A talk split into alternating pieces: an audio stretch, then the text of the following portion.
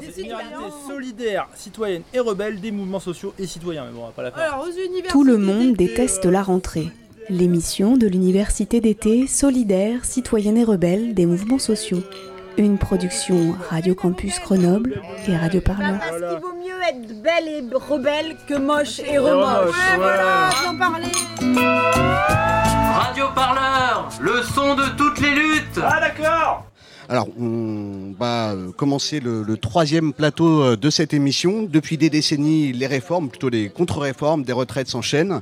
Et pourtant, Emmanuel Macron veut aller encore plus loin, beaucoup plus loin. C'est pour 2019. Alors, fini les réformes paramétriques. Il ne s'agira plus de modifier le système actuel, mais carrément de le changer du tout au tout.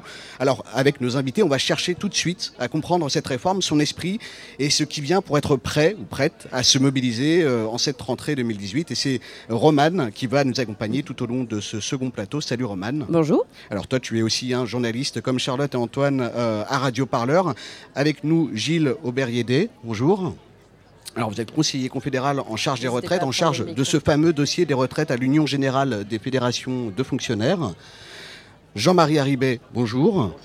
Alors, vous êtes économiste, coprésident du conseil scientifique d'Attaque. Et enfin, Christophe Aguiton, bonjour. Bonjour. Alors, vous êtes sociologue, militant syndical et associatif pour Sud BTT, Attaque ou Agir contre le chômage. Vous êtes l'auteur notamment de l'ouvrage Tous dans la rue, le mouvement social de l'automne 2010, on va en parler, qui porte sur le projet de réforme des retraites de 2010. Ça a été publié en 2011 et plus récemment de l'ouvrage La gauche du 21e siècle, enquête sur une refondation paru en 2017.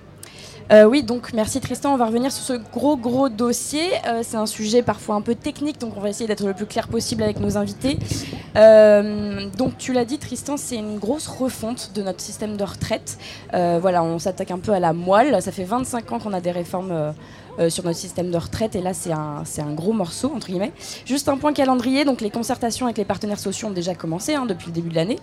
Euh, actuellement, le haut commissaire à la réforme des retraites, donc Jean-Paul Delevoye, a lancé une grande concertation citoyenne jusqu'au 25 octobre. Et après une synthèse en novembre, la réforme sera présentée début 2019. Euh, donc pour rentrer directement dans le vif du sujet, on va débroussailler cette réforme. Je m'adresse d'abord à vous, euh, Jean-Marie Haribet. Euh, Est-ce que vous pouvez nous expliquer assez concrètement euh, qu'est-ce qu'on peut attendre de ce nouveau système de retraite universel voulu par le gouvernement? Alors, à côté des organisations syndicales, la CGT, FSU, Solidaire, le mouvement associatif est très impliqué dans cette question-là. Et le, euh, que ce soit ATTAC, la Fondation Copernic ou les économistes adhérés, là que je représente, euh, donc on fait l'analyse suivante.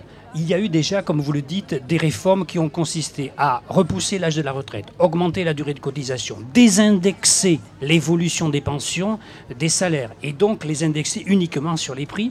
Et ça ne suffit pas à faire le bonheur le gouvernement. Donc il nous, il nous projette une, une réforme supplémentaire. Est-ce que les précédents n'avaient pas suffi? Eh bien, ils n'avaient pas suffi à leurs yeux. Pourquoi? Parce qu'aujourd'hui, les retraites représentent environ 14% du PIB. Et c'est beaucoup trop, à leurs yeux, de la même façon que sont beaucoup trop élevées toutes les dépenses publiques et sociales. Donc comment faire baisser ce pourcentage de, de, de- retraite par rapport au PIB Eh bien, il y a une astuce absolument cynique, tant elle est absurde, et on ne sait pas ce qu'il emporte sur l'autre. C'est un rapport, donc pension sur PIB. Mais un rapport diminue si le dénominateur augmente ou s'il augmente moins vite que le numérateur. Or, ils savent très bien qu'ils n'auront pas de croissance économique très forte à l'avenir. Et donc, pour faire baisser pour faire baisser la proportion des pensions dans euh, le PIB, il faut mettre à bas notre système. C'est-à-dire, euh, après avoir déconnecté l'évolution des salaires des, des pensions par rapport au salaire, eh bien, il s'agit d'aller plus loin en imposant ce qu'on appelle un système par points, qui existe déjà dans les régimes complémentaires pour les salariés Alors du qu'est-ce que privé. c'est que cette euh, retraite Alors, par points eh bien, le problème, c'est que vous n'allez plus savoir à l'avance quelle sera la prestation que vous allez recevoir en tant que retraité. Donc, on, passe, on va passer d'un système à prestation définie, à pension définie à l'avance, environ entre 65 et 75% malheureusement, ça a baissé avec les réformes précédentes, mais un taux de remplacement de la retraite par rapport au salaire ancien à peu près connu d'avance.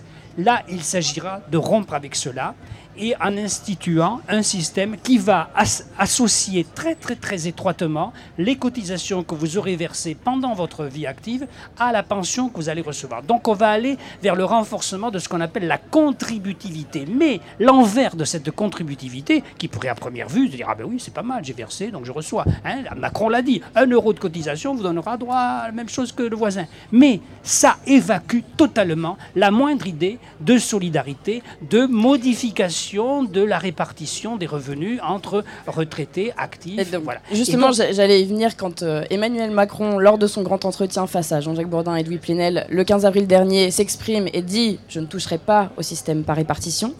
Euh, je m'adresse peut-être à vous, Christophe Aguiton. Est-ce que ça veut dire qu'il est pris un peu en flagrant délit de mensonge et que notre système par répartition s'effondre totalement, celui qu'on a construit depuis 1945 notre système antérieur s'effondre. Hein. là, je suis d'accord avec Jean-Marie Haribé. La répartition, je ne pense pas. Hein, pour partie, oui, bien sûr, parce que comme les pensions vont diminuer, euh, ce que vont faire les salariés actuels, c'est qu'ils vont épargner. Alors, est-ce que ce sera dans des fonds de pension, euh, sur des livrets d'épargne, sur l'immobilier ou tout autre? Personne n'en sait trop rien aujourd'hui. Mais il n'y a pas de possibilité aujourd'hui de passer facilement d'un système de répartition à un système de capitalisation. C'est possible quand vous avez peu de retraités. Hein, c'est ce qu'ont fait les pays les plus avancés dans le néolibéralisme, euh, Angleterre, Australie et autres, dans les années 80, où il y avait un nombre de retraités faible, parce que pendant plusieurs années, il faut payer deux fois. Il faut payer pour ceux qui partent en retraite et qui n'ont pas euh, capitalisé, et puis en anticipation pour votre propre retraite. Aujourd'hui, ça m'apparaît très difficile. Hein. bon, même si évidemment, par souci de, précaution, il va y avoir une augmentation du taux d'épargne à peu près inévitable à cause de la baisse annoncée des prestations. Et je pense que le cœur du problème, c'est ce qu'a dit Jean-Marie, c'est-à-dire que derrière cette affaire, il y a la volonté des gouvernements de réduire à la fois les déficits budgétaires et puis la part du PIB euh, consacrée aux prestations sociales et aux salaires. Or là, on commence à toucher à l'os. Prenez un exemple, les enseignants. Euh, les enseignants aujourd'hui, on pourrait se dire, voilà, euh, c'est des salaires qu'on pourrait diminuer, ça diminuera d'autant euh, le coût pour l'État des prestations là d'enseignement. Bon. Mais on voit bien aujourd'hui qu'il y a de moins en moins de candidats au CAPES, à l'agrégation, parce que les salaires sont trop faibles, tout bêtement. Donc il y a une limite objective. En revanche, les retraites, c'est un bon plan, entre guillemets, pour le gouvernement. Tout simplement parce que si vous prenez sur une période de 30 à 40 ans, dans les années 60 jusqu'aux années 70, les pauvres, c'était avant tout les vieux les retraités étaient les catégories les plus pauvres de la population. Ça a changé dès 80 et puis dans les années qui ont suivi pour plusieurs raisons. La première, c'est l'augmentation et la création de ce qu'on a appelé le minimum vieillesse, hein, qui est aujourd'hui légèrement revalorisé, même si c'est très faible. La deuxième chose qui a changé aussi beaucoup, c'est le taux d'emploi des femmes, qui a quand même beaucoup augmenté, même si c'est souvent de façon précaire, avec des carrières hachées et donc des retraites plus faibles. Mais on n'est plus tout dans la situation où 30-40% des femmes pouvaient être simplement femmes au foyer, donc ne dégageant pas de salaire. Donc les choses ont changé donc pour le gouvernement, l'idée, c'est maintenant on tape sur les retraites. Donc on augmente la CSG. C'est chacun son tour, en fait, si je comprends bien. Et là, c'est les retraites qui mm. sont le moyen rêvé pour le gouvernement de tenter de résoudre tant les déficits budgétaires que le taux du PIB consacré aux dépenses sociales. À l'instar de ce qui s'est passé en Grèce, en Espagne, etc. Donc c'est vraiment des politiques qui s'inspirent en droite ligne des principes néolibéraux de réduire les dépenses publiques et sociales. Mm, mm. C'est-à-dire la part de ce qui est socialisé, finalement pour laisser une place plus grande à l'espace marchand. Parce que là, comme le disait Christophe, il va y avoir un développement, un développement de l'épargne pour les catégories de revenus élevés, hein, bien sûr, bien sûr. Et euh, d'ailleurs, le ministre de l'économie, euh, Bruno Le Maire, a prévu dans sa loi sur le, pacte, fameux pacte sur la croissance, a prévu de développer, de faciliter euh, l'épargne. Et justement, vous parlez de capitalisation et de, destruction de ce bien social. Je voudrais juste qu'on entende euh, les propos de Pascal Pavojo, qui est secrétaire général de Force ouvrière et qui s'exprimait au micro de France Inter mardi dernier, euh, donc le 21 août, au sujet de la réforme. On supprime un droit qui existe aujourd'hui de façon euh, collective, du fait que quelque part on cotise pour justement pouvoir récupérer ce droit à un moment donné à la retraite, euh, à une logique euh, individuelle en disant tu as la responsabilité de te débrouiller tout seul pour récupérer des points. Le problème c'est que on vous dira, c'est la cigale et la fourmi, on vous dira à un moment donné, tu as fait trois enfants, tu as fait un choix. Tu as eu dix ans sans travail, tu as eu un choix ou un choix contraint. Donc au bout du bout, tu as 75 ans, tu toujours pas assez de points pour pouvoir partir, bah c'est ton problème. C'est ta responsabilité unique. Il n'y a plus de solidarité, il n'y a plus de répartition intergénérationnelle. On renvoie, on individualise la fin du parcours parce qu'en fait, c'est l'intégralité du parcours, pour ne pas dire de la société et du modèle social, qui en ce moment est individualisé par le président de la République. Donc voilà, vous, vous, l'entendez au micro de France Inter. Euh, je m'adresse peut-être à vous, euh, Gilles Aubert-Yeder. Euh, Est-ce que, voilà, on, on- on le dit, c'est un, c'est un, un- un- appel au capital et euh, aux, politiques néolibérales. Est-ce que vous, vous considérez que cette politique va condamner finalement le choix des individus et qu'une minute non travaillée sera une minute de perdu dans votre retraite? Que si vous décidez de faire des enfants, si vous décidez de partir en formation, voilà, de tout le temps non travaillé sera perdu à la fin. Est-ce que vous êtes d'accord avec cette vision? Les, systèmes de retraite par annuité comme tels qu'ils sont construits aujourd'hui, ils ont pour objectif de faire en sorte que la retraite, ça soit une proportion du salaire. Donc c'est les 25 meilleures années pour le privé, ou alors c'est le dernier salaire, les derniers salaires pour les régimes spéciaux. Il y a un certain nombre de mécanismes qui font en sorte que les interruptions de carrière ne sont pas prises en compte. Euh, Jusqu'à un certain seuil, évidemment, le chômage, la maladie, la maternité, etc. etc. Et ce qui, va, ce qui risque de changer avec, ce qui va changer avec la mise en œuvre d'un régime par points, c'est le fait que ces mécanismes qui sont faits pour euh, éliminer les interruptions de carrière, ils compteront à la baisse pour la retraite. Et effectivement, quand on a un régime par annuité, on a une durée d'assurance. Aujourd'hui, c'est un peu long, c'est quand même euh, 43 ans. Mais à 43 ans, on dit, vous avez droit à votre retraite. Ce que dit euh, Pavageau de Force ouvrière, c'est on va se passer de euh, durée d'assurance. Donc, euh, bah, vous accumulerez vos points. Si vous n'avez pas travaillé au chômage, bah, vous n'aurez pas vos points.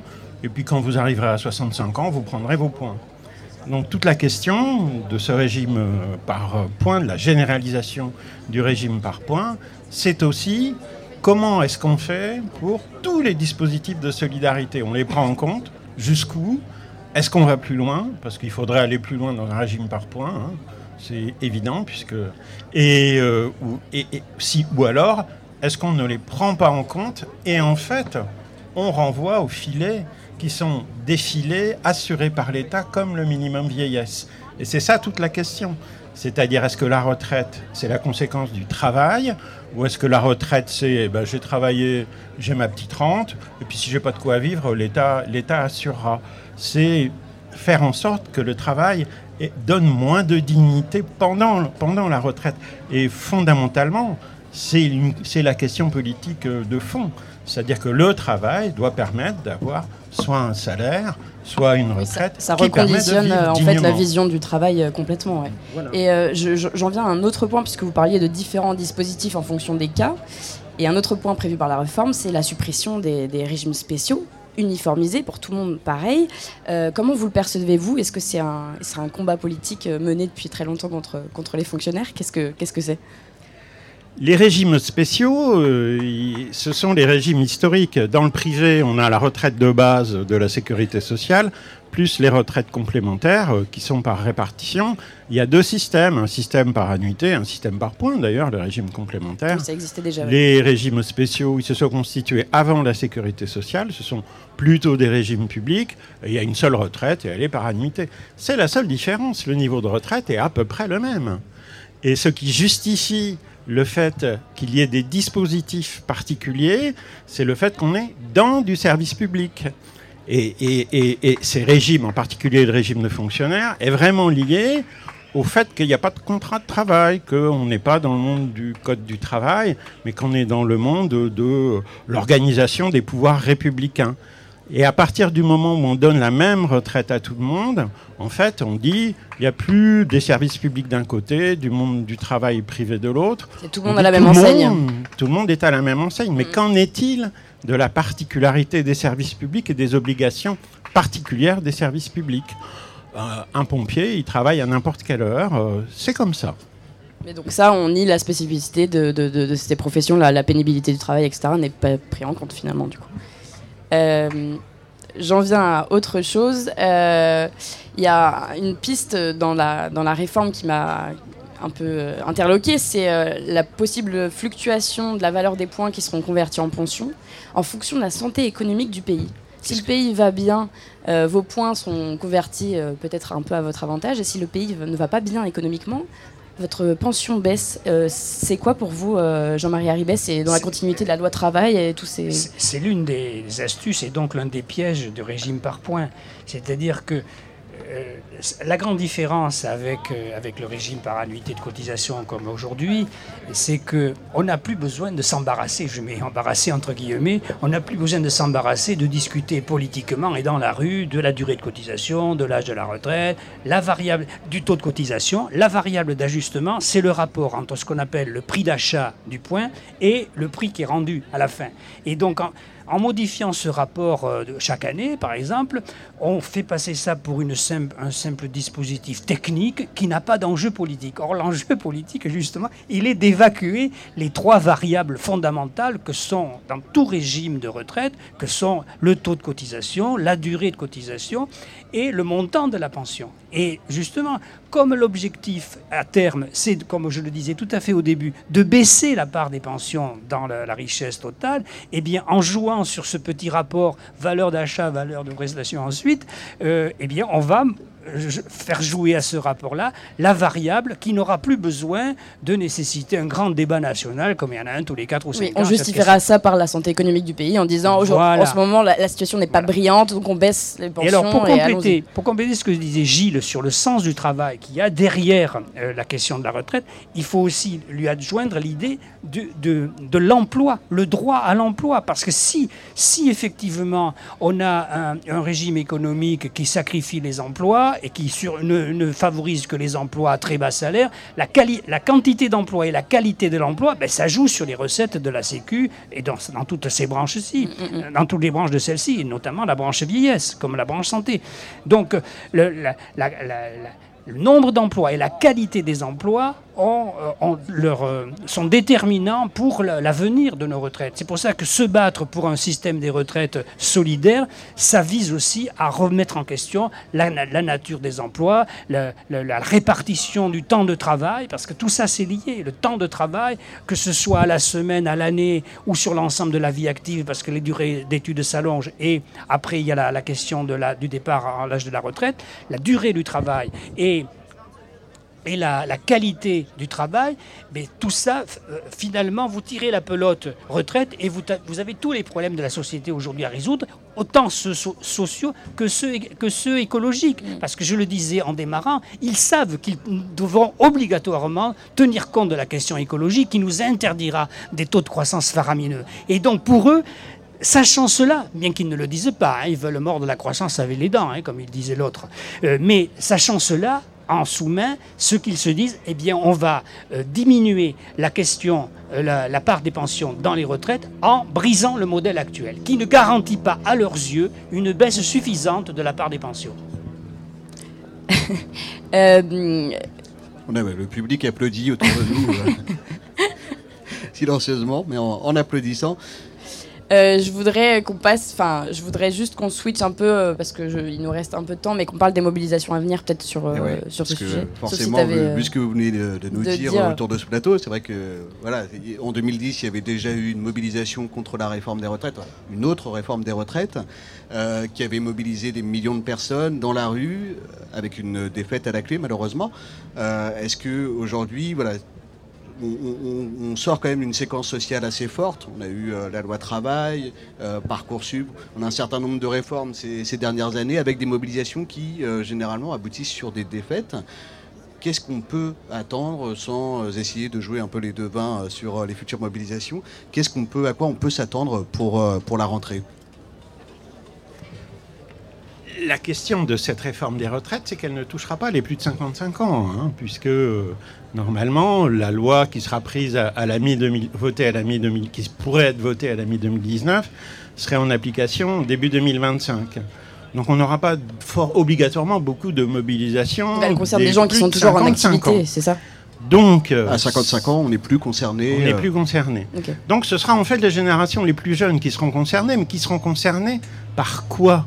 Parce qu'aujourd'hui, on ne connaît pas véritablement, à part la question de l'unification et des points, les contours de la réforme, et en particulier ce qui intéresse les gens, les salariés, et ceux qui réfléchissent à leur retraite ou qui partent en retraite, c'est je pars à quel âge et je pars avec combien Ça Donc reste c'est assez opaque. sur ah bah c'est non seulement opaque, c'est parfaitement illisible. Au jour d'aujourd'hui, on ne sait pas quelle sera la valeur du point, on ne sait pas quel sera le niveau de la cotisation, on ne sait pas quel sera, le niveau des dépenses de solidarité. Donc, pour sa propre retraite, quand on a aujourd'hui 40 ans, 30 ans, 50 ans, on ne sait rien. Donc, il y aura mobilisation quand nous serons arrivés à poser la question du niveau des retraites et très concrètement de ce que prévoit le gouvernement concernant le niveau des retraites dans ses propositions, dans son projet de loi. Ça n'est pas forcément gagné, car euh, ils sont particulièrement fuyants et filandreux sur tous ces sujets. Du coup, vous, en tant que représentant euh, syndical CGT, vous, vous attendez que le- la clarté soit faite sur le, le projet de loi avant de, de pouvoir euh, penser à mobilisation? Nous n'attendons pas, nous demandons au gouvernement ce qu'il veut dire quand il propose une réforme en termes de niveau de retraite. Et c'est sur la base des réponses du gouvernement ou des non-réponses du gouvernement que nous appellerons le monde du travail à se mobiliser. Il est absolument évident que ce qui est prévu aujourd'hui par le Conseil d'orientation des retraites, c'est-à-dire une baisse des retraites dans 25 ans d'environ 20%, le gouvernement Macron veut le faire beaucoup plus rapidement par la retraite par points. Et c'est ça l'enjeu. C'est une baisse très rapide des retraites dans les années qui viennent, mais pour les générations qui ont moins de 55 ans. Et ça ne sera pas obligatoirement facile de s'adresser à toute cette population, mais il faut absolument le faire. Alors La, la duplicité des propositions qui n'en sont pas pour l'instant du gouvernement, elle apparaît dans un, dans un graphique extraordinaire qui a été diffusé aux organisations syndicales lors de leur première rencontre avec euh, Delevoye. Il a diffusé le graphique euh, que je montrerai cet après-midi à l'écran pour les participants à notre atelier, dans lequel c'est un graphique euh, quadrangulaire dans lequel vous avez sur l'axe horizontal le niveau relatif des pensions par rapport au niveau de vie des actifs. Et sur l'axe vertical, vous avez le degré de socialisation, de, caractère collectif des pensions. Donc ça fait un, graphique comme ça. Et la France, c'est ça qui est extraordinaire, la France a le meilleur système de retraite au monde parce qu'on est, on a le point France qui est au nord-est de ce graphique. C'est-à-dire on, est, on a le pays qui assure le niveau relatif le plus élevé par rapport au niveau de vie active, et on a le degré de caractère collectif le plus élevé au monde. On a le meilleur système de retraite au monde, malgré ses imperfections. hein. Il n'est pas à 100% parfait. Mais c'est le meilleur système de retraite. Eh bien, c'est pour ça qu'il faut le détruire.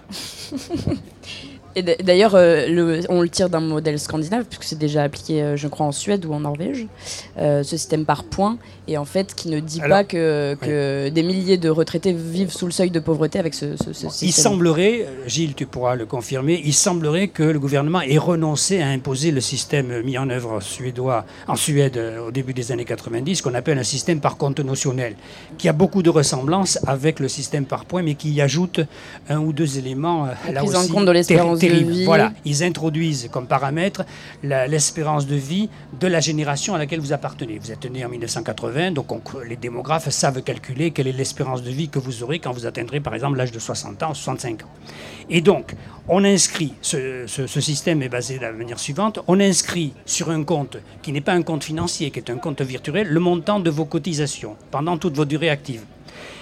Quand vous demandez de par- partir à la retraite, on fait la somme de cotisations, on divise ça par le nombre d'années qui vous reste à vivre selon les statistiques démographes, et vous avez votre niveau de pension euh, qui, est, euh, qui est fixé euh, à tout jamais. Mais les salariés qui ont effectué les travaux les plus pénibles, ayant souvent les salaires les plus faibles, qu'est-ce qu'ils seront incités à faire? À travailler le plus longtemps possible pour avoir un niveau de retraite euh, le plus décent. Et le, le- le comble de l'affaire, et le plus cocasse, c'est qu'ils nous avaient annoncé que ce système évitait euh, d'être confronté au risque de transformation démographique et même au risque de récession économique. Patatras, quand la crise a éclaté en, 2000, en 2000, euh, il y a 11 ans maintenant, en 2007, eh bien, le, le système suédois s'est effondré. Le système qui devait justement être le miracle par rapport aux évolutions économiques et même aux évolutions démographiques, il s'est littéralement effondré et le gouvernement suédois a dû revenir sur certaines dispositions qu'il avait antécédemment prises. Donc, je pense que c'est une des raisons pour lesquelles ils vont peut-être pas mettre le paquet pour imposer comme en le modèle France. suédois. Voilà.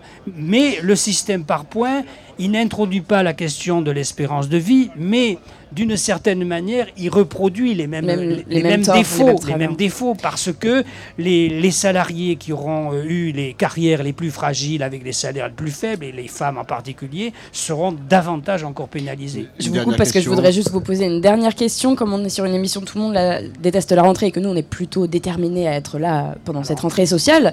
Euh, dernière question pour vous. Est-ce que vous pensez vraiment que sur cette réforme des retraites, la mobilisation peut se jouer? On peut voir une convergence ou pas?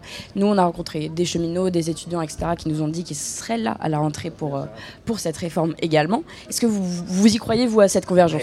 Vous savez, euh, cette mayonnaise-là, on ne peut jamais la prévoir à l'avance. Euh, Il peut y avoir un, effet déclencheur qui mette tout le monde dans la rue, et puis il peut ne pas y avoir cet effet déclencheur. Est-ce que c'est celui-là l'effet déclencheur? Euh, ça, je- personne ne peut le dire aujourd'hui. hein, Personne ne peut le dire aujourd'hui. Euh, euh, je pense qu'il y a tous les ingrédients pour qu'il y ait une- tous les ingrédients euh, nécessaires pour, euh, pour mon- monter une mobilisation. Est-ce qu'ils seront suffisants? Eh bien, Rendez-vous dans un tous les, mois. euh, tous les ingrédients, y compris euh, pour une alliance peut-être entre euh, les organisations syndicales et les organisations politiques. C'est ce qui a cruellement Alors, fait défaut il sur les derniers faudrait- mouvements faudrait, sociaux. euh, de longues heures de débat sur une question très compliquée. Bon, je pense que je vais mettre le, bâton, le ballon en touche. euh. Mais est-ce que c'est quelque chose qui a déjà été abordé peut-être Ah, La euh, question des rapports entre sur la réforme des les- retraites? La question des rapports entre les mouvements sociaux et les partis politiques, c'est aussi vieux que le mouvement ouvrier. hein. C'est, euh, et- Oui, c'est aussi vieux que le mouvement ouvrier, mais comme on l'a Oui, dit au et- début de ce ben, plateau, oui. on va de défaite en défaite depuis plusieurs années. Oui, mais Il y a cette question qui s'est posée notamment de lors des derniers mouvements cette année, particulièrement. Est-ce que avec euh, l'an prochain, c'est quelque chose qui est sur la table? Vous avez raison. euh, le- globalement, le, le mouvement social est en situation de, de- de marée basse, on va le dire comme ça, depuis maintenant l'avènement du néolibéralisme, parce que le rapport de force est en faveur de, de, de- de- de- de la bourgeoisie, du capital, enfin on le dira comme on voudra, c'est peu importe. On avait cru, quand la crise a éclaté en 2007, euh, je me souviens, elle a éclaté, c'était pile poil lors d'une université d'été d'attaque, c'était à Toulouse, bon. Et on s'est dit, bon, c'est le moment, ça va, ça va démarrer. Eh bien, il a fallu à peine quelques semaines pour que la bourgeoisie au niveau mondial reprenne les cartes en main et chamboule tout et impose à ce moment-là des plans, des plans d'austérité encore plus draconiens que ceux qu'ils avaient imposés avant. Parce que, plus, euh, peut-être que j'ai pas le thermomètre pour dire plus, mais euh, pendant toute la décennie 80 et celle de 90, c'était les, les pays dits anciennement du tiers-monde qui avaient subi les plans d'ajustement structurel du Fonds monétaire international, la Banque mondiale. Et après la crise de 2007, ça a été les pays du Nord, les maillons les plus faibles des pays du Nord. Alors en Europe, on était au premier, aux premières loges hein, pour euh, euh, être pénalisés à ce niveau-là. Tous les pays du sud de l'Europe ont été mis sous les fourches codines de la Commission européenne, de la Banque centrale européenne et du Fonds monétaire international. Et euh, ils ont mis en œuvre le programme qui était annoncé dans les, des préconisations de l'Organisation de coopération et développement économique dès les années 80-90. Je- Où l'on voit le mot, le mot de la fin peut-être Oh, pour euh, Allez, le mot de la à- fin à notre pour dire invité. que rendez-vous à la rentrée sociale. Eh ben alors, Gilles Aubert-Yédé, peut-être. euh, Est-ce qu'on peut envisager une fameuse convergence pour la conclusion? Est-ce que c'est sur la table? En tout cas, est-ce qu'il y a des discussions entre les organisations syndicales et politiques pour la réforme des retraites précisément? D'abord, ça ne sera pas que la rentrée. hein. Tout ça durera euh, jusqu'à l'été, au moins jusqu'à l'été, et peut-être même après le dépôt du projet de loi qui risque d'être relativement vague. On est dans une bataille qui peut durer 5 ou 6 ans, mais c'est l'année prochaine qui est importante. Et c'est cette année qu'il faut se mobiliser. Pour le reste, le mouvement syndical, plus il a, a d'alliés, mieux il se porte. hein. La question de la retraite, c'est quand même beaucoup une question syndicale. Ce sont les organisations syndicales qui administrent les régimes. Nous- ce que nous pensons, c'est que sur la question du niveau des pensions, on peut avoir des formes d'unité entre les organisations syndicales plus larges que ce qu'on peut penser aujourd'hui. Merci beaucoup, euh, Romane, pour cette interview. Merci à vous. Merci à nos invités, à nos trois invités, Jean-Marie Haribet, euh, Gilles Aubert-Yédé et Christophe Aguiton, qui lui est déjà euh, en train de parler derrière le micro. Radio Parleur, le média qui vous parle des luttes et qui vous en parle bien sur Radio Parle.